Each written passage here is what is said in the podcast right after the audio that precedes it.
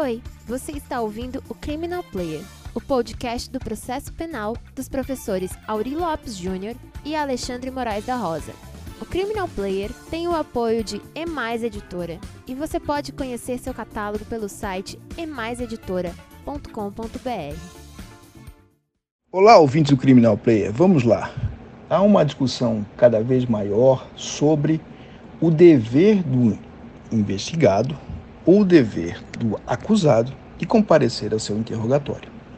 Então, surgem algumas divergências sobre esse comportamento. Considere a seguinte hipótese: o investigado ou no processo judicial não comparece ao interrogatório. Boa parte da doutrina estabelece que o acusado tem que ir ao, ao interrogatório para responder à primeira parte, que é a sua qualificação, tendo o direito de permanecer em silêncio na segunda parte do interrogatório quando é indagado sobre o conteúdo da investigação ou da imputação. Auri e eu defendemos sempre que isso era um direito do acusado de não comparecer. Ele tem o direito de não ir aos autos, salvo se tiver alguma cautelar e mesmo assim duvidosa que obrigue-o a ir.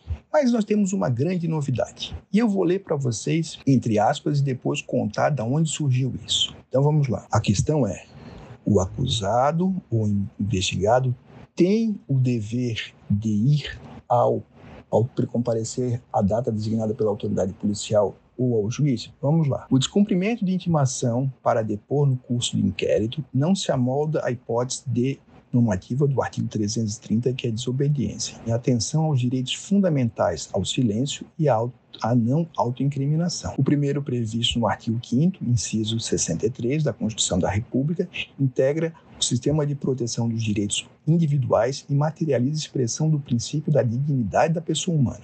O segundo deriva da conjugação de diversos enunciados constitucionais, dentre os quais o artigo 1 inciso 3 dignidade humana, o do artigo 5 inciso 54, devido ao processo legal, e o artigo 5 inciso 55, ampla defesa, e do artigo 5 inciso 57, presunção de inocência.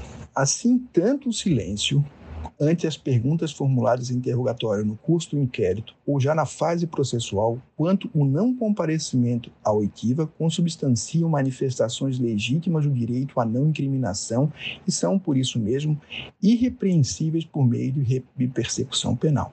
O próprio Supremo Tribunal Federal já assinalou que, realizada a intimação, o comparecimento do acusado ao interrogatório constitui faculdade. Acórdão no HC 148-338 do Mato Grosso do Sul, ministro Marco Aurélio, julgado e publicado em 16 de maio de 2019. De modo que a conduta do do, do, do, agente configura a manifestação do seu direito constitucional ao silêncio e à não autoincriminação a impedir a deflagração e procedimento investigativo a seu desfavor. Muito bem. Essa que eu acabei de ler é a manifestação apresentada pelo Procurador-Geral da República, Augusto Aras, no dia 17 de fevereiro de 2022, nos autos na petição 10.166, vinculada ao inquérito que apura a responsabilidade das mídias digitais. Se o Procurador-Geral da República, chefe do Ministério Público, manifesta-se de maneira clara e evidente, nós criamos um novo padrão de autovinculação da instituição Ministério Público.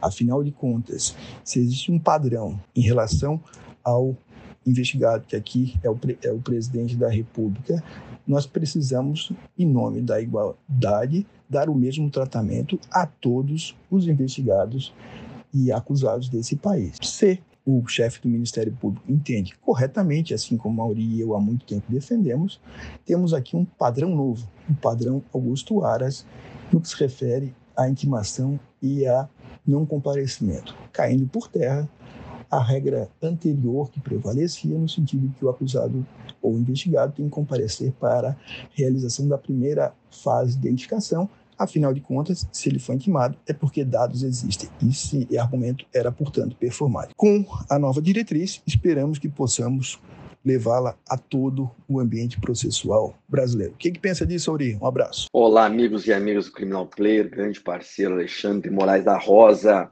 Cara, o tema é muito relevante é muito cirúrgico esse parecer que o Alexandre trouxe do PGR Augusto Aras.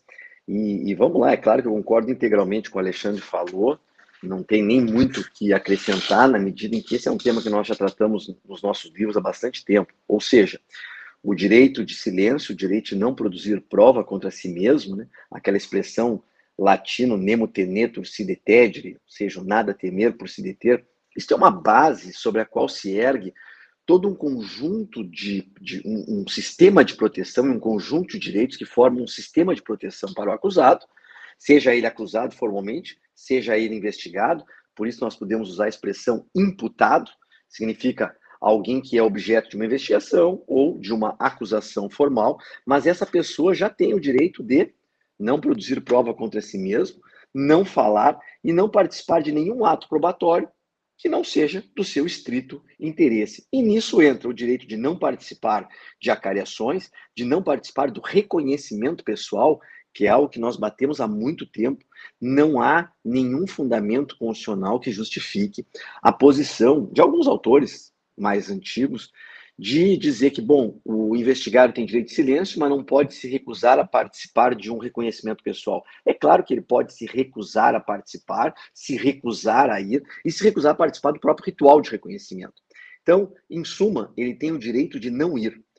O que nós estamos dizendo em última análise é que o investigado ou acusado tem o direito de não comparecer, de não ir, e do exercício desse direito não pode decorrer nenhuma sanção, seja ela de natureza penal ou mesmo processual penal. O que seria uma sanção processual penal? Seria você inverter a carga probatória ou dizer, bom, por, já que calas, vou presumir contra ti. Isso você pode fazer no direito processual civil, mas você não pode fazer no processo penal. Então não há nenhum tipo de sanção, de punição de natureza penal, ou seja, não há o crime de desobediência, e também não há nenhuma sanção processual. Leia-se, não há inversão de carga probatória, porque isso não existe no processo penal, e a carga da prova segue inteiramente da acusação, e o nosso imputado continua sendo presumidamente inocente, mesmo que ele não compareça. Agora, é muito interessante é, ler essa manifestação que nós concordamos, do Procurador-Geral da República, Augusto Aras, que realmente comunica para a instituição qual é o estándar de comportamento,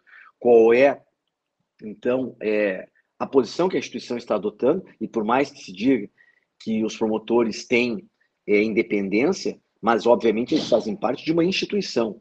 Uma instituição que é uma instituição que tem uma função, uma natureza pública, certo? Que está pautada em cima de critérios de legalidade e de objetividade, e que, obviamente, também tem uma estrutura de hierarquia e de linha de atuação muito bem definida por conta do PGR. Claro que é interessante que esse é um parecer proferido em uma investigação é, contra é, o Jair Bolsonaro, né?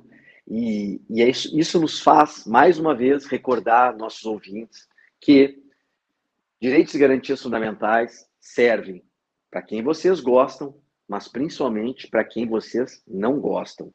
Que é o meu caso, sempre disse isso. Não gosto do Jair Bolsonaro, não gosto que ele representa, não gosto de nada, mas é preciso respeitar sim que ele tem o direito de não comparecer. Só que temos outro sentido. Se ele tem o direito de não comparecer reconhecido pela PGR, isso significa que também vale para o Chico da esquina e para todo mundo.